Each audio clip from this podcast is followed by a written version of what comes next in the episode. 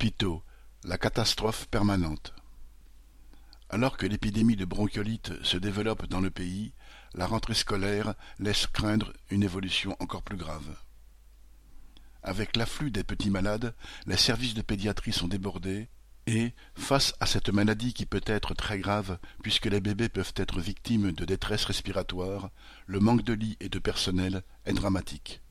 2280 enfants ont consulté pour bronchiolite aux urgences dans la seule Île-de-France et 777 ont dû être hospitalisés en pédiatrie générale et en réanimation. Mais, pour tous les hôpitaux de l'APHP, Assistance publique Hôpitaux de Paris, il n'y a que 60 lits de réanimation pédiatrique et 107 lits de soins critiques.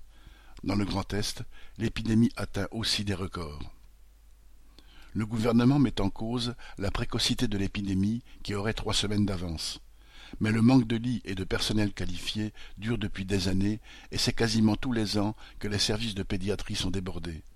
Ainsi, en 2019, il avait fallu évacuer une trentaine de nourrissons d'Île-de-France vers la province, avec ce qu'on imagine d'angoisse pour les parents.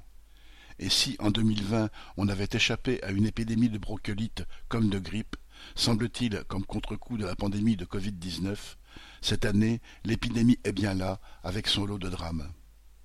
Alors, comme pour la pandémie de Covid-19, l'hôpital, faute de moyens, doit faire preuve de dévouement et d'abnégation, ce dont le personnel ne manque pas. Mais, comme le dit un médecin de l'APHP, citation, on ne va pas rattraper vingt ans de démantèlement des hôpitaux en six mois et la situation en pédiatrie n'est jamais que celle qui existe dans tous les services, dans tous les hôpitaux et cliniques du pays. Manque de lits, manque de personnel, manque de moyens. Toutes les mesures, Ségur de la santé et autres, annoncées par le gouvernement, ne sont jamais que des cautères sur une jambe de bois. Des mesures d'urgence massives devraient être prises pour embaucher massivement du personnel, donner des raisons aux infirmiers de ne pas quitter l'hôpital mais le ministre Véran se pose doctement la question de comprendre pourquoi mille trois cents élèves infirmiers ont abandonné leur formation. Il ne se demande pas pourquoi, sur Parcoursup, les écoles d'infirmiers ne proposent que trente-quatre mille places aux lycéens qui ont été au moins le double à avoir postulé en juin 2021.